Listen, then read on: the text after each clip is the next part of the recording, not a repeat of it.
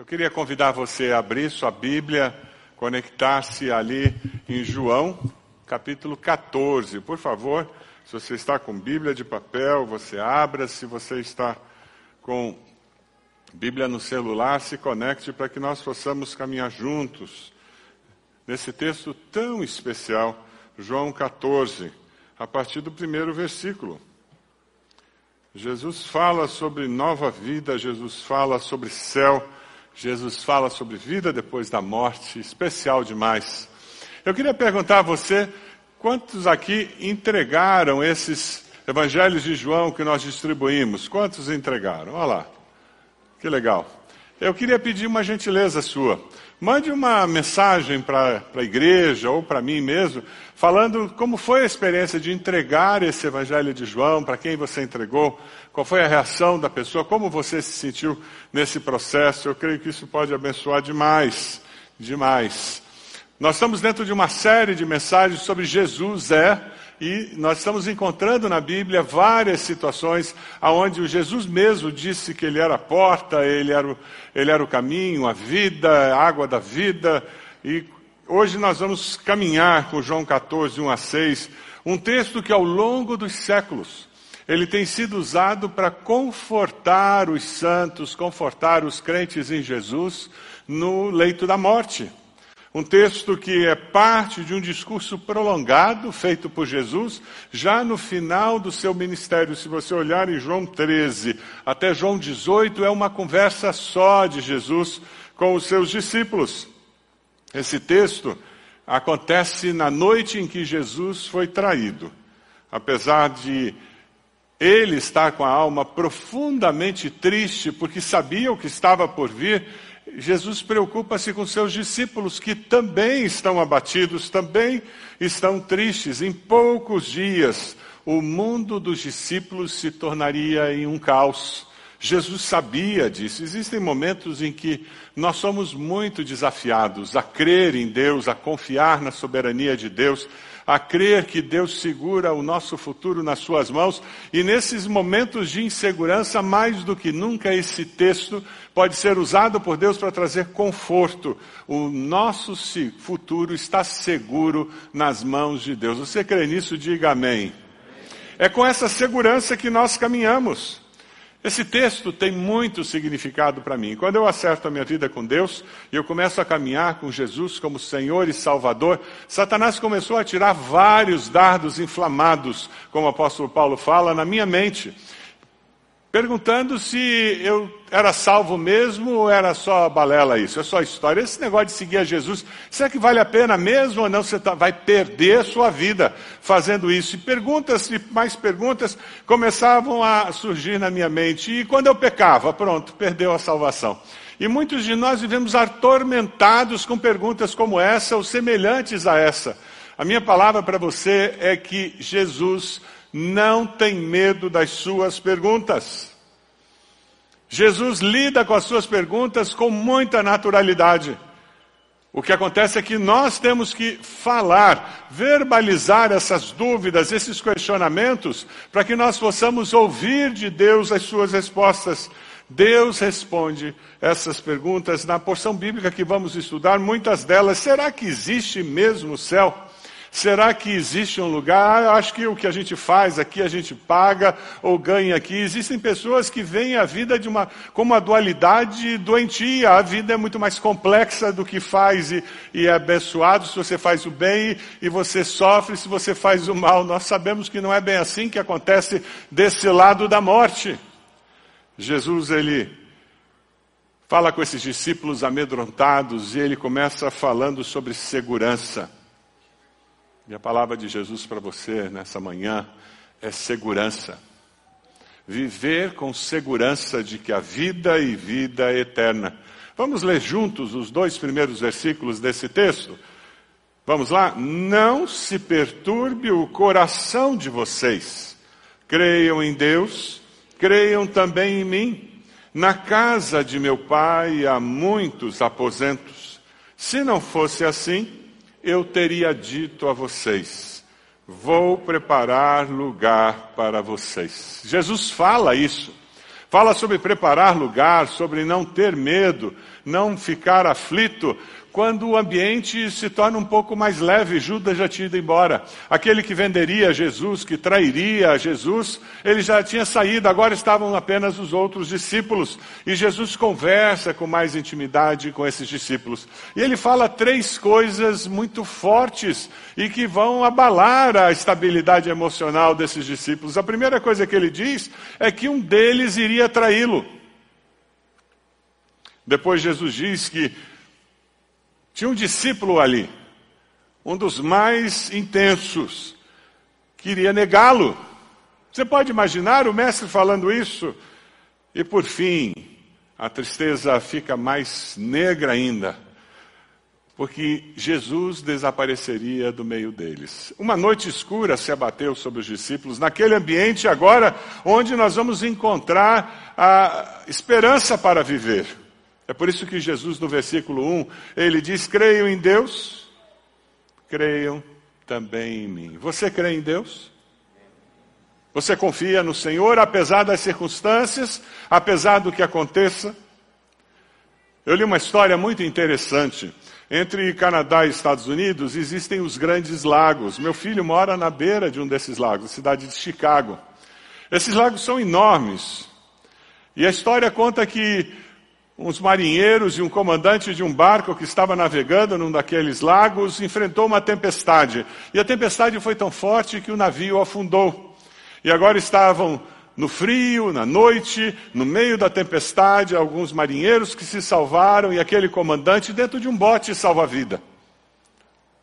Açoitados pelo vento, pelas ondas, eles passaram a noite até que de manhã eles foram resgatados por um outro navio. O testemunho desses marinheiros foi muito interessante. Um deles disse: Nós não desistimos de lutar contra a morte e continuar com a esperança de que sobreviveríamos, porque nós olhávamos para as luzes das casas na praia e nos lembrávamos que as nossas famílias estavam ali, orando por nós, esperando o nosso regresso. E quando nós vimos aquelas luzes à distância, no meio da tempestade, o nosso coração se reanimava e nós prosseguíamos lutando para não naufragar no meio daquela tempestade. Nós também estamos num mar tempestuoso, não é verdade? O nosso barco é muito frágil. Às vezes as ondas batem com tanta força que nós perdemos até a esperança de que há como sobreviver. Mas sabe o que, que o nosso comandante está dizendo? Veja o versículo 1. O nosso comandante diz no versículo 1: Não se perturbe o coração de vocês, creiam em Deus, creiam também em mim. Firme seus pés na rocha e olhe para o Senhor e confie que o seu futuro está nas mãos do Senhor. No Evangelho de João, capítulo 14, 27, nós encontramos Jesus dizendo: Deixo a paz a vocês. Deixo a paz a vocês. A minha paz dou a vocês. Não a dou como o mundo a dá, não se perturbe o seu coração, nem tenham medo. Essa é a palavra do Senhor para você nessa manhã. O coração fica atribulado, sim, por causa da nossa incredulidade. E a cura para isto é ter fé. Olhe para o Senhor, para o autor e consumador da nossa fé e confie nele. Vá até a cruz e deposite a sua ansiedade, as suas dúvidas, o, as circunstâncias adversas e diga: Senhor, eu confio que o meu futuro está nas suas mãos. Jesus estava falando de morte, os discípulos estavam assustados, ficariam seu mestre, o que aconteceria com eles se eles também fossem mortos? E no versículo 2, Jesus diz: Na casa de meu pai há muitos aposentos. Nós moramos numa cabana terrena que dura o quê? 50, 60, 70, 90 anos. E depois acaba. Eu tenho uma tia que tem mais de 100 anos. Mas um dia, essa cabana terrena dela não vai resistir mais. E é sobre isso que Jesus está falando. Existe um lugar eterno, um lar eterno. O céu é o nosso lar. O céu é o seu lar? O lar que Deus, nosso Pai, preparou. O lar é um lugar onde você se sente aconchegado, onde se sente aceito, abraçado. Lar é aquele lugar de descanso. É o lugar em que me aceitam como eu sou, porque eu pertenço a essas pessoas que moram aqui. O céu é um lugar com muitas moradas, moradas eternas, que duram eternamente. Céu é o lugar onde Jesus estará presente para sempre e intensamente. É muito confortador ler o versículo 3, quando o evangelista diz: E quando eu for preparar o lugar, voltarei e os levarei para mim, para que vocês estejam onde eu estiver. Jesus fala: Eu vou, eu vou preparar lugar, mas espere um pouquinho, eu volto e eu vou levar vocês para lá. Roland Boyer, um dos comentaristas, diz que o céu é um lugar preparado para o povo preparado. O céu é um lugar preparado para o povo preparado. Deus criou o céu para todos aqueles que confessassem Jesus como Senhor e Salvador. Deus criou o inferno, não foi para os seres humanos, Deus criou o inferno para Satanás e seus demônios. O desejo do coração de Deus é que todos se salvem, todos estejam com Ele. Mas quem aqui nessa vida não escolhe andar com o Senhor, ser do Senhor, não se arrepende dos seus pecados, está escolhendo também o destino eterno da sua alma. 1 João capítulo 5 nos diz: E este é o testemunho, Deus nos deu a vida eterna. E essa vida está em seu filho. Quem tem o filho tem a vida. Quem não tem o filho de Deus não tem a vida eterna. Quando nós confessamos Jesus como Salvador, quando nós aceitamos a Cristo como Senhor e Salvador, nós recebemos vida e vida eterna. Você crê nisso? Você vive aqui com a certeza de que existem moradas preparadas pelo Senhor para você? Morrer é ir para o lar celestial? Ou é uma grande dúvida, uma grande fonte de ansiedade, de temor? Quem crê no Senhor é liberto do medo da morte. Você pode até não querer morrer, mas você sabe que vai morrer. E você sabe que no dia em que eu morrer, eu vou para um lugar infinitamente melhor do que tudo de bom que eu tive nessa vida. Jesus voltará. E nesse texto ele fala que ele voltará para nos buscar, é o que ele fala no versículo 3. Quando eu for e preparar lugar, voltarei e os levarei para mim, para que vocês estejam onde eu estiver.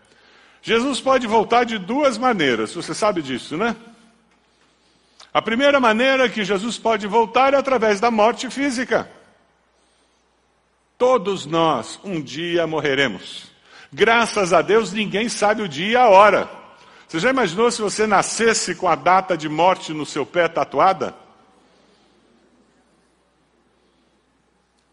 Graças a Deus, psicólogos dizem que a tortura maior do condenado à morte não é saber que vai morrer, mas é saber o dia e a hora e viver o tic-tac do relógio 20, 19, 18, 17, 16. Essa é a maior tortura, a contagem regressiva para chegar àquele momento da morte. Todos nós morreremos. Davi viveu com a certeza de que existia vida e vida com Deus depois da morte. O Salmo 23, 4, ele diz: Mesmo quando eu andar por um vale de trevas e morte, não temerei perigo algum. Cristo estará conosco após a morte e enxugará nossas lágrimas. Quantas vezes eu, como pastor, tive o privilégio de ouvir relatos de pessoas que tiveram um momento em que todos os consideravam mortos. Eu, eu, me lembro de uma irmã da nossa igreja, muitos anos atrás, que ela estava na UTI, ela foi desenganada.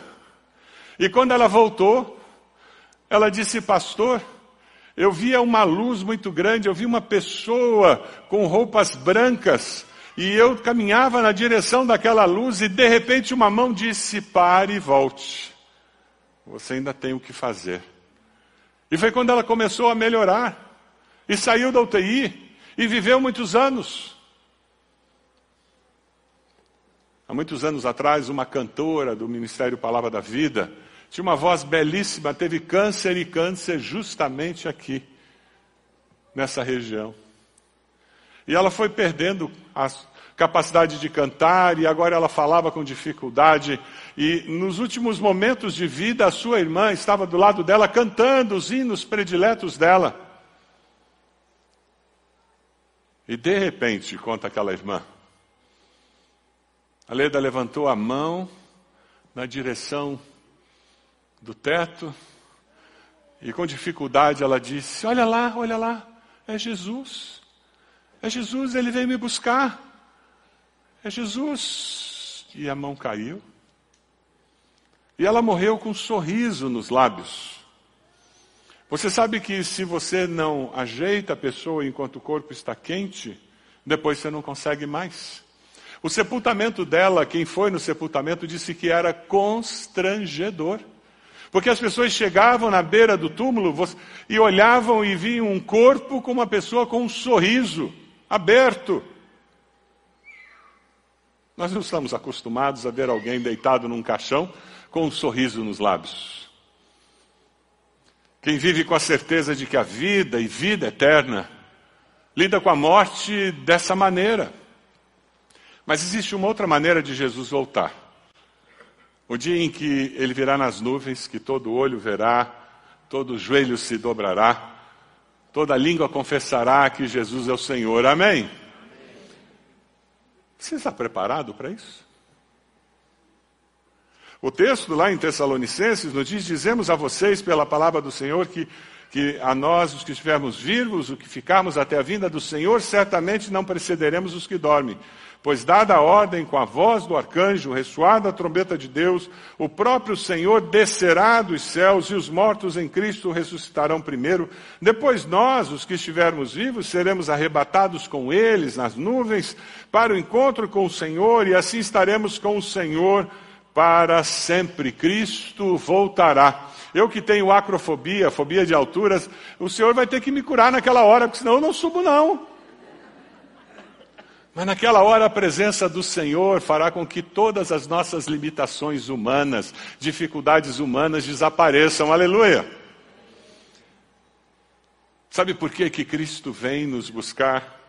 Romanos 8, 38 deixa isso muito claro para nós, pois estou convencido de que nem morte, nem vida, nem anjos, nem demônios, nem presente, nem futuro, nem quaisquer poderes, nem altura, nem profundidade, nem qualquer outra coisa na criação será capaz de nos separar do amor de Deus que está em Cristo Jesus, nosso Senhor. Aleluia! Nada nos separa do amor de Deus. Por isso que ele vem. Alguns anos atrás, lá na Galgo Coutinho ainda, vocês lembram daquela época que tinha horário de verão e de inverno? Quem aqui esqueceu de mudar a hora do relógio e se surpreendeu? Olha lá.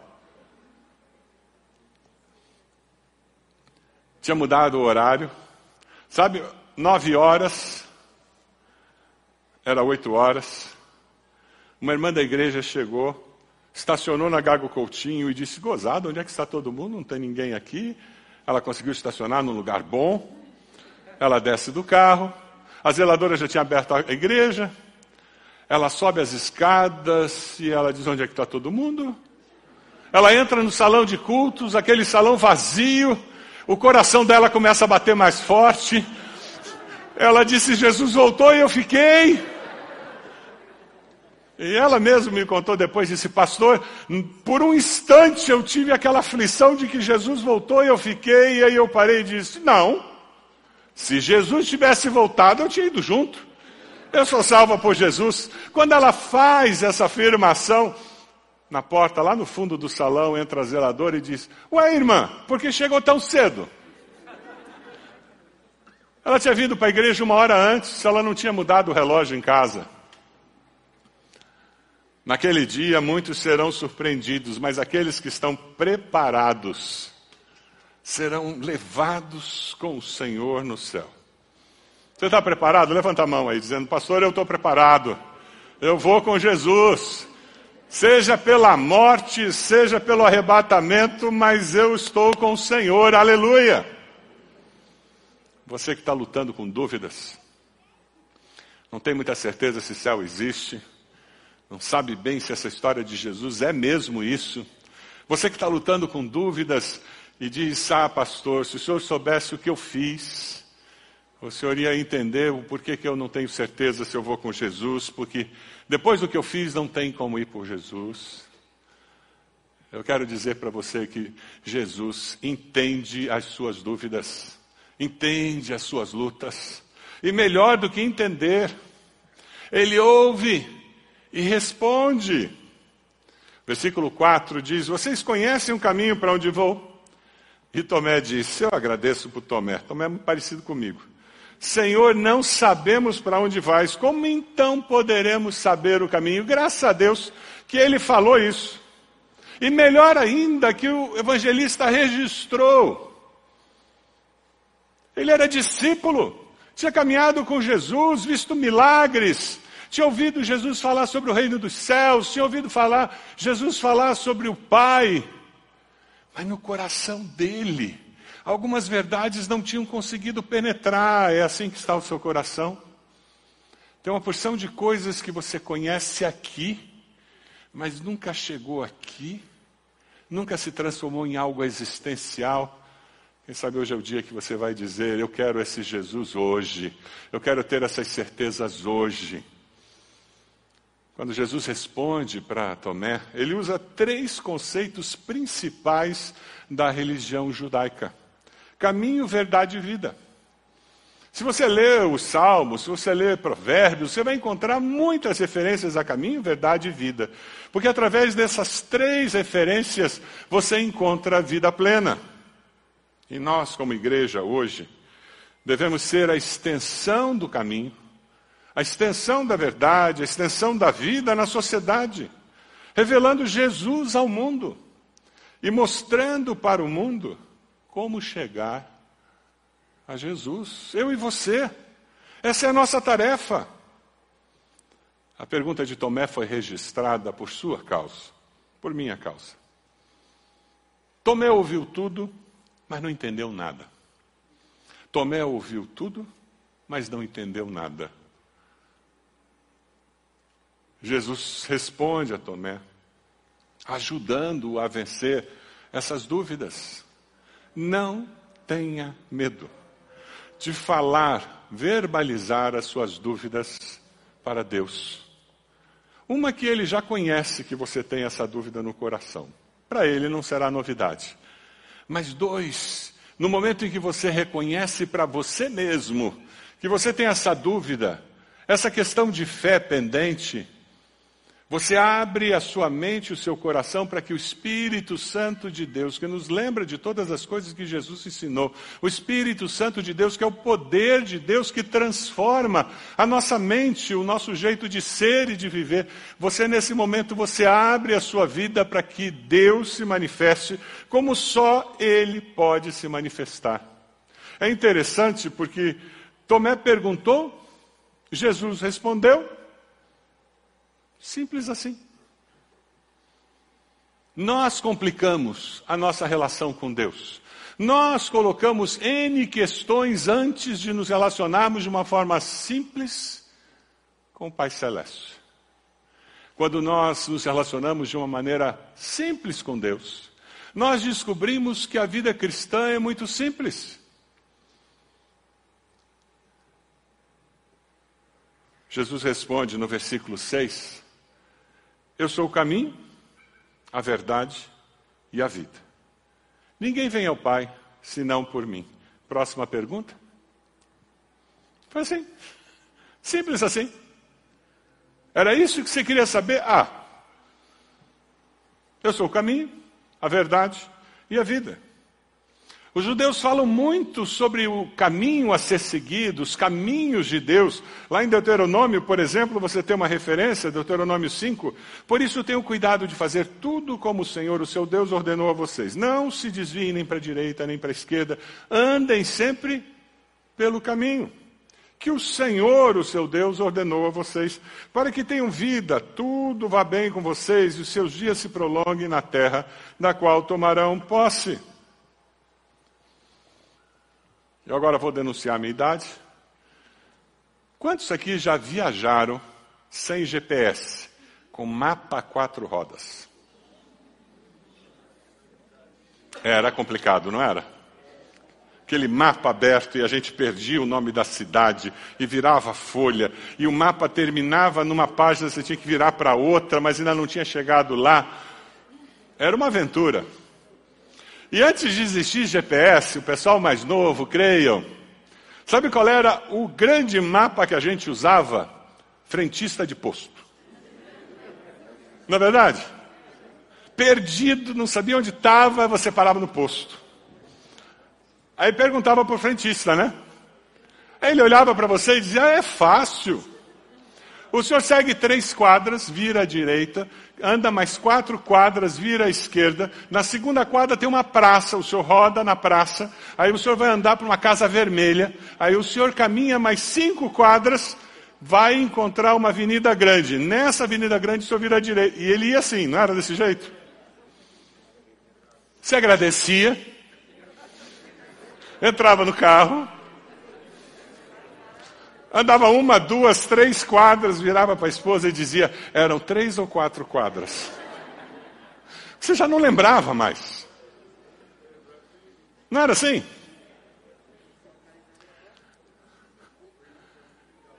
Uma das nossas grandes lutas é que nós queremos viver a vida cristã desse jeito. Eu vou me formar em doutor em Bíblia, eu conheço 1.500 versículos de cor, eu já fiz tudo quanto é curso que existe. E acho que isso vai me fazer viver a vida cristã. Não estou dizendo que é errado estudar a Bíblia, conhecer 1.500 versículos, não estou dizendo que é errado fazer curso, não temos que. Mas a vida cristã é muito mais do que isso. É isso que Jesus está dizendo. De vez em quando, nessa viagem, você era abençoado. E você parava no sinaleiro, quem não fez isso? Quando o sinal está vermelho, baixa a janela. E naquela época era desse jeito. Fulano, eu estou indo para tal lugar, você sabe onde é? O cara olhava para você, via como você estava perdido.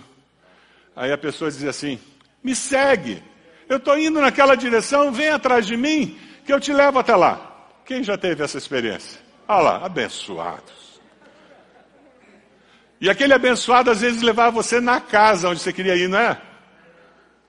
Dava aquela buzinadinha clássica e ia embora. Quando Jesus disse que Ele é o caminho, Ele está dizendo que Ele faz isso conosco ao longo da vida. Senhor, eu não sei o caminho para o céu. Ele vem, pega a minha mão e diz: Vem comigo, vamos caminhar junto. E você vai chegar lá, porque eu sou o caminho. Você já pegou na mão de Jesus? E você está caminhando segurando a mão de Jesus? Você está permitindo que Ele te leve lá? Ele não vai dar só as direções.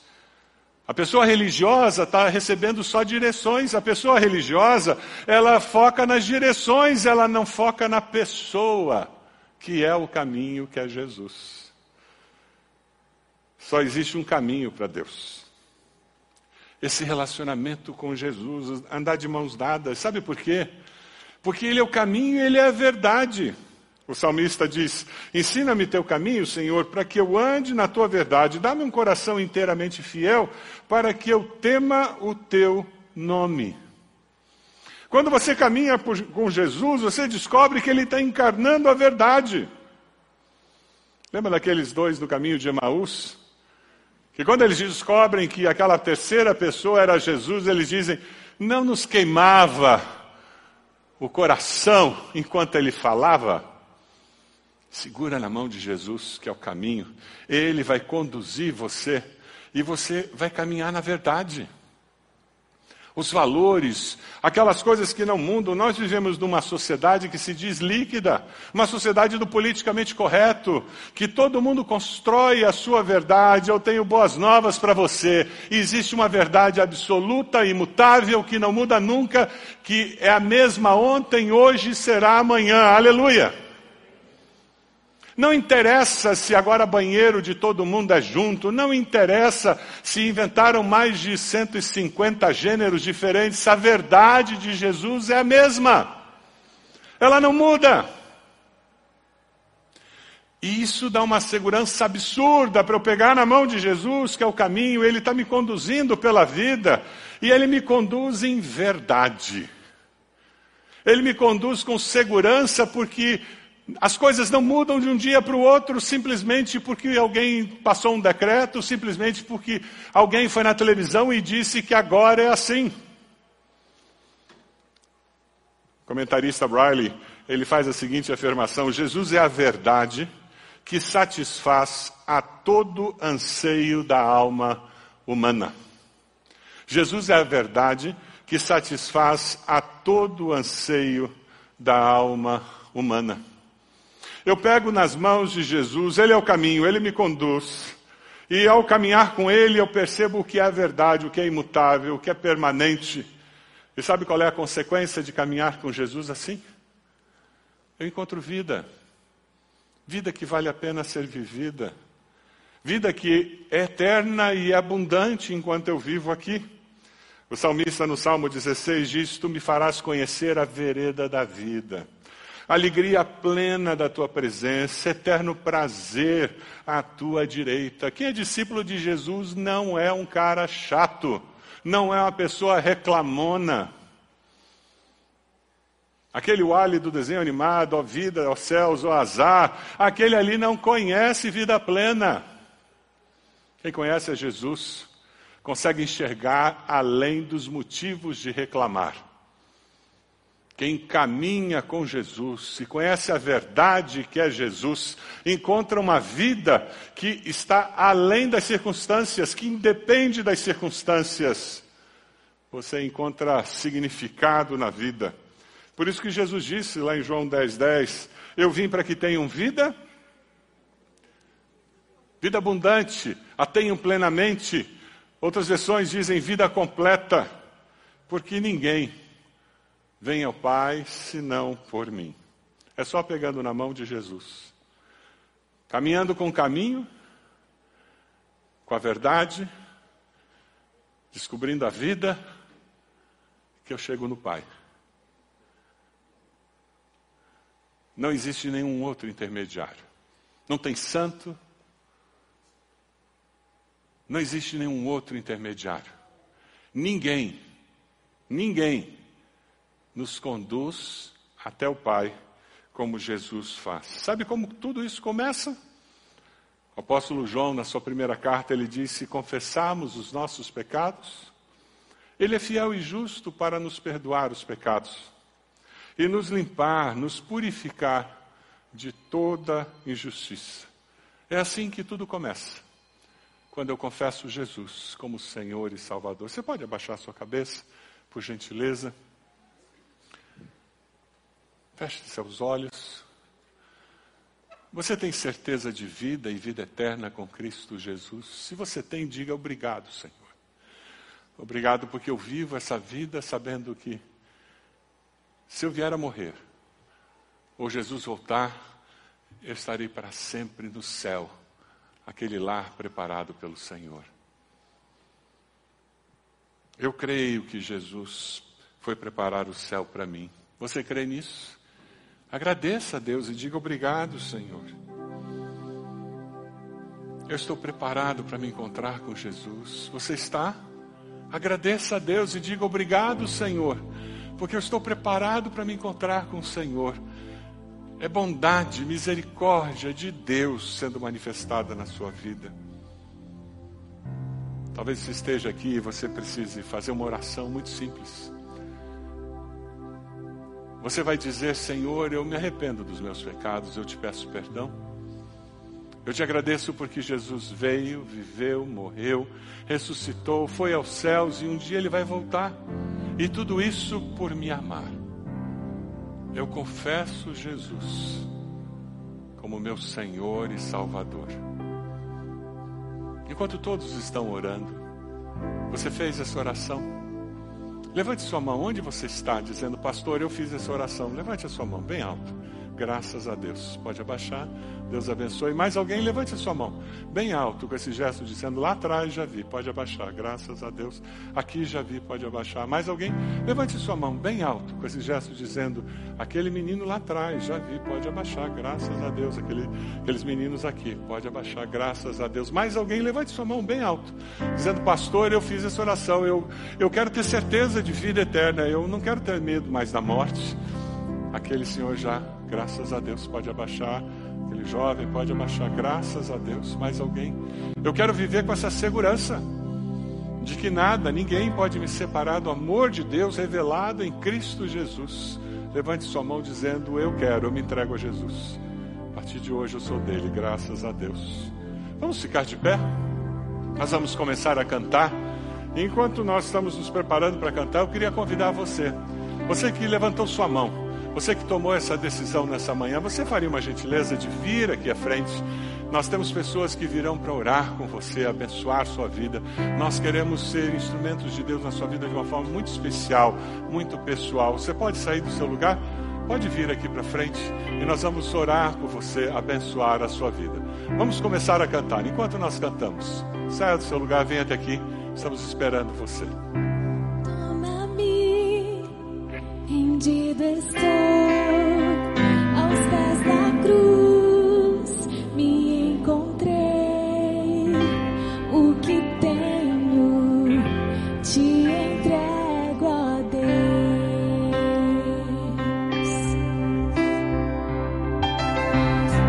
Vem limpar as minhas mãos. Saia, do seu lugar. Purificar meu coração.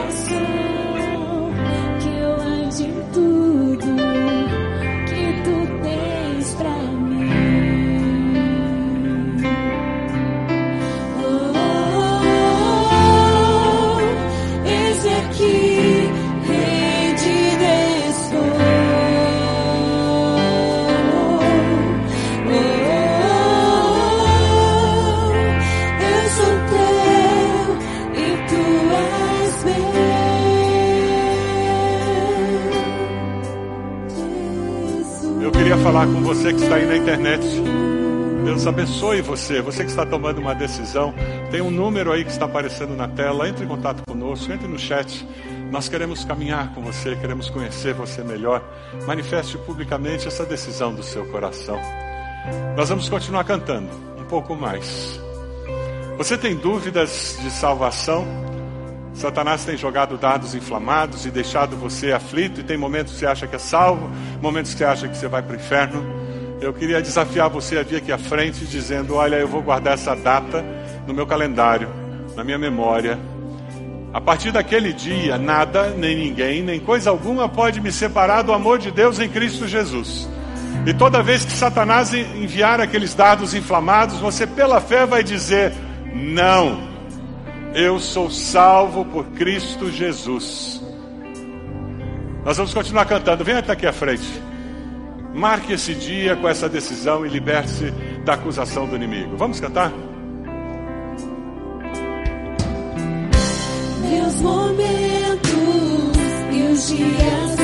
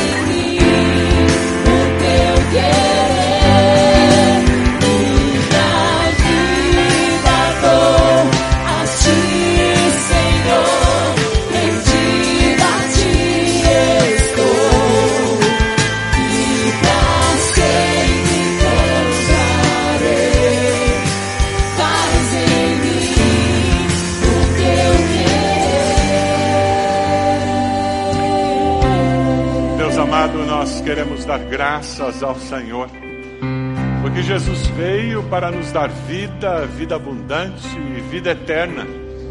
Te louvamos porque vivemos nessa expectativa daquele dia em que nos encontraremos com o Senhor, quando iremos para o lar.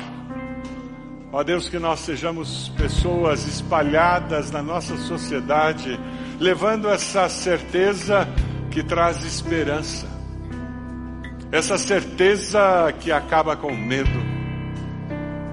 Ó Deus, te agradecemos pelo privilégio de conhecermos Jesus como Senhor e Salvador das nossas vidas. Te louvamos pelas pessoas que confessaram a Cristo no dia de hoje. Pedimos bênção do Senhor sobre elas. Aqueles que hoje estão firmando um pacto com o Senhor e dizendo nunca mais. Satanás poderá importunar com essas mentiras. Ó Deus, abençoa. Com teu grande amor, com a tua graça, com a tua bondade. Ó Deus, nos abençoe como só o Senhor pode abençoar.